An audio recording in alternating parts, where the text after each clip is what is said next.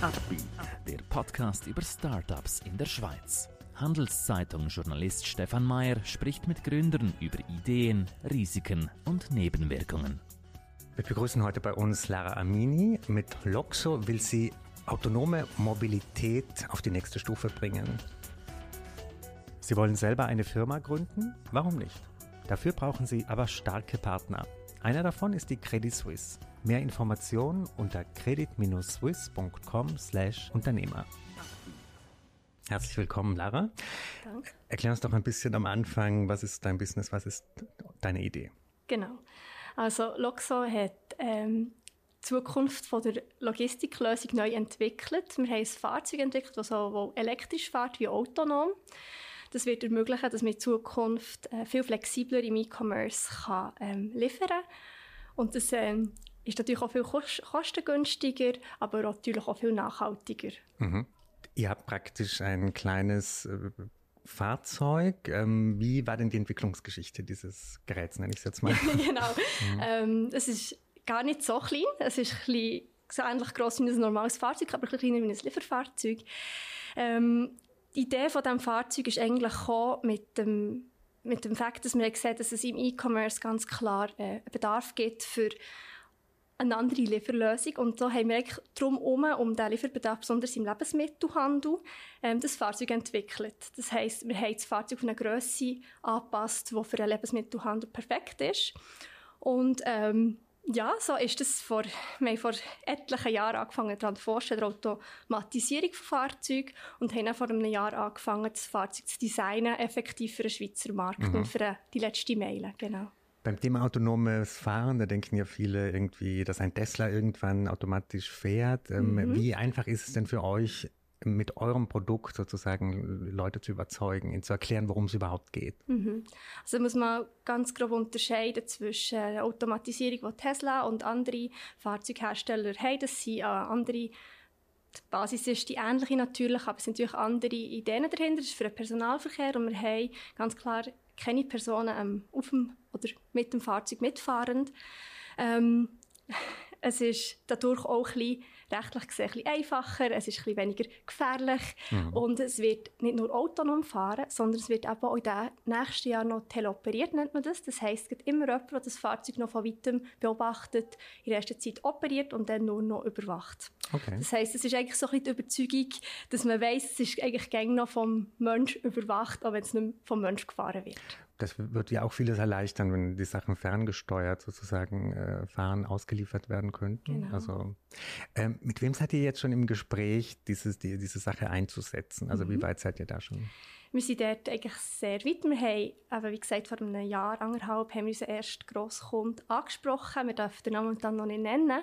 Wir werden aber 2023 mit ihm auf, eine, auf die öffentliche Straße kommen und freuen uns sehr, das dürfen wirklich das erste Mal in Europa kommerziell autonomes Straßenfahrzeug zu testen. Mhm, genau. Mhm, Du hast es vorhin angesprochen, Versicherungsfragen sind vielleicht ein bisschen weniger kompliziert, als wenn ein Mensch drin mhm. sitzt. Mhm. Dennoch gibt es wahrscheinlich viele rechtliche Hürden. Welche musst du dir da ja. überspringen? Genau, es gibt einerseits braucht natürlich das Fahrzeug eine sehr spezielle Versicherung. Kann man sich vorstellen, ist eine normale Fahrzeugversicherung. Das ist die erste Hürde natürlich. Und die zweite Hürde sind die ganzen Behörden. Also das Astra ist dort sehr, sehr involviert. Die müssen uns eine Bewilligung geben. Zurzeit ist das ein ähm, Exceptional Authorization nennt man das. Dann sind wir jetzt dran. Wir arbeiten sehr, sehr nach mit ihnen zusammen. Sie sehen sich als Teil von unserem Projektteam. Und es ist sicher sehr weg, äh, wegweisend, die Zusammenarbeit. Mhm, genau. Mhm. Und dort gibt es klar Hürden, aber wir sind die zusammen am, am, am Nehmen. Mhm. Genau. Was kannst du uns sagen über die Finanzierung? Wer, wie, wer ist investiert? Wie, mhm. wie schaut es da aus? Wir haben drei Investoren-Typen in dem Sinn. Wir haben ein grosses Swiss äh, VC, wir haben ein Family Office und wir haben mehrere Privatinvestoren. Und das sind eigentlich alles Leute, äh, Smart Money Investoren, also die haben langjährige Erfahrung in Fahrzeug, ähm, E-Commerce, aber auch Logistikbranche. Äh, mhm. Genau. Wie war dein Weg zu diesem Unternehmen? Vielleicht kannst du uns deine Geschichte da so ein bisschen mhm. aufschlüsseln. Genau, also es, äh, ich habe eigentlich ein Studium als Chemieingenieur abgeschlossen 2019 und dann mehrere Jahre in Forschung, angewandte Forschung gearbeitet. Und bin dann eigentlich zu Loxo gekommen, mehr als Business Lead, weniger als Ingenieur. Ähm, aber in einem Startup, kennt macht jeder ein bisschen alles und genau. Mhm. Mhm. Ist das deine allererste Startup-Erfahrung oder hattest du schon Erfahrung mit Gründungen? Mhm, nein, für mich ist es die erste Startup-Erfahrung, mhm. mhm. genau. Und wenn du jetzt das, die Kultur, das Klima in eurer Firma beschreiben müsstest, wie würdest du da vorgehen? Mhm. Ähm, ich finde, wir haben ein sehr korporatives Unternehmen. Das heißt, jeder arbeitet äh, oder darf seine Meinung mitteilen. Es wird sehr wertgeschätzt, was der andere denkt. Es wird nie eine Entscheidung alleine getroffen. Auch wenn wir ein CEO haben, ist trotzdem immer sehr, ähm, sehr äh, guter Austausch. Und wir haben natürlich ein sehr, sehr diszipliniertes Team, dass wir so eine ehrgeizige Aufgabe in ein autonomes Fahrzeug in der Schweiz mhm, können bauen mhm. Genau. Was sind äh, Profile, Jobprofile vielleicht auch, die ihr jetzt brauchen würdet für eure mhm. Firma? Was sicher ab 2023 sehr wichtig wird sein, sind wirklich autonome Fahrzeugingenieure. Es gibt nicht so viel, es gibt immer wie mehr. Es ist halt ein neues Gebiet. Da werden wir sicher Leute brauchen. Ähm, es wird sicher auch Leute brauchen in der ähm, Functional Safety Domäne. Das sind auch nicht so viel. Also mhm. von dem her werden wir ähm, sicher ähm, äh, müssen intensiv suchen nach solchen Profilen. Woher kommen die bisher, diese autonomen Fahrzeugingenieure? Oder wer könnte denn da mit mhm. welchen Kompetenzen vielleicht sich angesprochen fühlen, weil, weil du, du weißt, ah, da kann man es schnell, schafft man den Einstieg schnell mit anderen genau. Kompetenzen. Also man sieht zum Beispiel, dass der, äh, der ETH Lausanne wie auch der ETH Zürich hat durchaus, äh, werden solche Ingenieure äh, ausbildet. Aber es gibt natürlich auch viele äh, sagen wir jetzt mal aus Deutschland, die durchaus vielleicht dort schon ein bisschen weiter sind. Ähm, ja, aber grundsätzlich ein Profil als, äh, ob es jetzt AI ist oder Data Scientist, das kommt halt immer sehr darauf ab, für mhm. genau welche mhm. Position man braucht. Du hast es vorhin erwähnt, nächstes Jahr kommt das mit dem Partner sozusagen direkt auf die Straße. Ähm, mhm. Was sind noch große Milestones, die ihr im 23 euch vorgenommen mhm. habt? Im 2023 werden wir unser Presale starten für unsere weiteren Fahrzeuge. Das ist jetzt ein Pilotfahrzeug, das auf die Straße kommt, aber wir werden natürlich mehr werden wir auch noch verkaufen im 2023. Und das die Firma auch wachsen. Wir denken, wir werden im 2023 uns vor allem auf den Schweizer Markt konzentrieren und vielleicht so zwei, drei Kern ähm, Markt in Europa. Mhm. Und wenn du jetzt ganz weit in die Zukunft blickst, äh, wo, wo, siehst du Lox oder also integriert in eine in ein Tesla oder ähm, was, wo, wo, siehst du das die Maximalvariante? Genau. Ähm, ich sehe Loxo eigentlich etwas, wo jedem jeder Person in ihrer Stadt bekannt ist und etwas, was man regelmäßig braucht, so wie heute, äh, darf man das sagen, Twint. Also mhm. etwas, mhm. wo man sagt, ah, heute tue ich nur schnell meine Bestellung oder mein Nachtessen loxen. Also, mhm. mhm. so, also Teil von, eigentlich von, von der Gesellschaft oder vom mhm. Alltag. Mhm. Nehmt ihr eigentlich den Kurieren, das Fahrradkurieren und so weiter, ihren Job weg? Nein, ich denke nicht. Der E-Commerce ist ein, ist ein Markt, der extrem wächst zurzeit. Das heisst, äh, warum ist der E-Commerce auch momentan überhaupt nicht rentabel und wird sehr schwierig zu skalieren sein, ist, weil wir eh schon viel zu wenig Fahrer. Mhm. Das heisst, wir kommen eigentlich nur äh, dem Bedürfnis entgegen. Wir werden ähm, das entlasten. Es wird aber schlussendlich über lange Zeit alle jetzigen existierenden Lieferlösungen plus Loxa brauchen. Mhm, mh. genau. Was ist euer größtes Problem momentan als Unternehmen? Ich denke, was halt schwierig ist, war, nicht nur für Loxa, für viele andere Firmen, die in dieser Periode haben gegründet Zuerst Corona, jetzt Post-Corona haben wir auf europäischem Boden leider Krieg. Ähm, es ist durchaus äh, schwierig, und dann etwas zu produzieren. Überall gibt es extreme Lieferverzögerungen.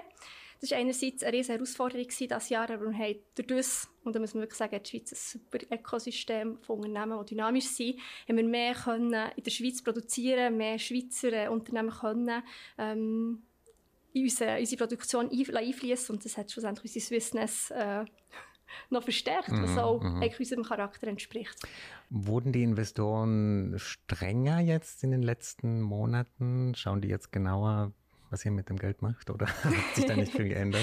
Also unsere Investoren in dem Sinn sind dort nicht strenger geworden. Wir haben dort einen sehr offenen Austausch. Auch sie sind, wie gesagt, Smart Money Investors. Die sind immer auf dem Laufen, was passiert.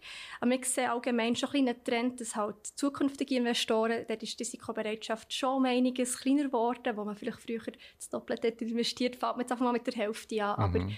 es ist immer noch ähm, durchaus Bereitschaft da zu investieren. Genau. Du hast vorhin gesagt, die Schweiz hat ein gutes Start-up-Ökosystem. Mhm. Siehst du dennoch irgendwo Schwächen, Verbesserungsmöglichkeiten dieses, äh, dieses Innovationsstandorts? Mhm. Also ich denke schon, dass die Schweiz eigentlich eines der interessantesten Start-up Ökosystem der Welt hat. Ähm, was vielleicht im Vergleich zu anderen Ländern, ja, die USA nennt man vielleicht viel, sicher nicht da ist, ist, dass die, die die Risikobereitschaft der Investoren ist natürlich ganz anders. Das Investorenvolumen ist anders. Ähm, die Visibilität der Startups wird vielleicht anders ähm, promoted hier wie in anderen Ländern. Das ist vielleicht noch so ein bisschen Room for Improvement, mhm. let's say. Aber ähm, an und für sich äh, haben wir eigentlich recht Glück, wie es ist. Ja. Bist du selber sehr aktiv mit anderen äh, in, aus dieser Szene, dass du auf diesen Events die ganze Zeit äh, dich austauschst oder sagst du eher, die reicht LinkedIn oder die Online-Kanäle? Wie bist du da selber? Welche Art von Netzwerkerin bist du selbst? Mhm. Ich bin nicht so die Netzwerkerin, die viel auf die Events geht.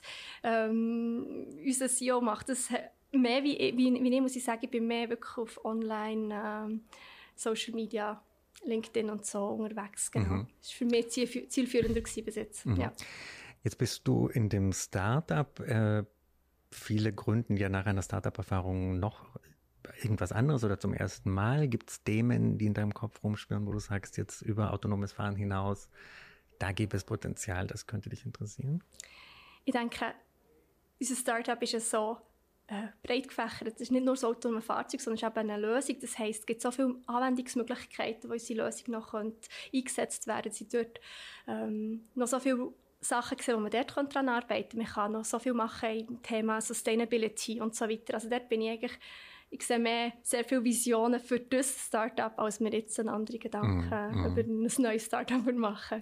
Welche Länder sind uns da eigentlich äh, voraus bei diesem Thema mm. äh, autonome Mobilität?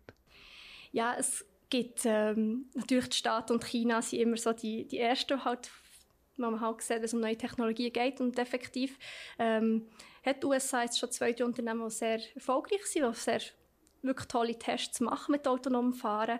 China hat autonome Fahrzeuge weniger Tests bis jetzt. Ähm, aber allgemein würde ich sagen, ist noch nicht viele Länder voraus. Sind wir eigentlich schon im Timing und die Schweiz hat ja das Ziel, als eines der ersten Länder autonomes Fahren einzuführen. Mhm. In welchem Jahr glaubst du, wird das für uns völlig normal sein, dass wir zu Hause warten, bis ein autonomes Fahrzeug kommt?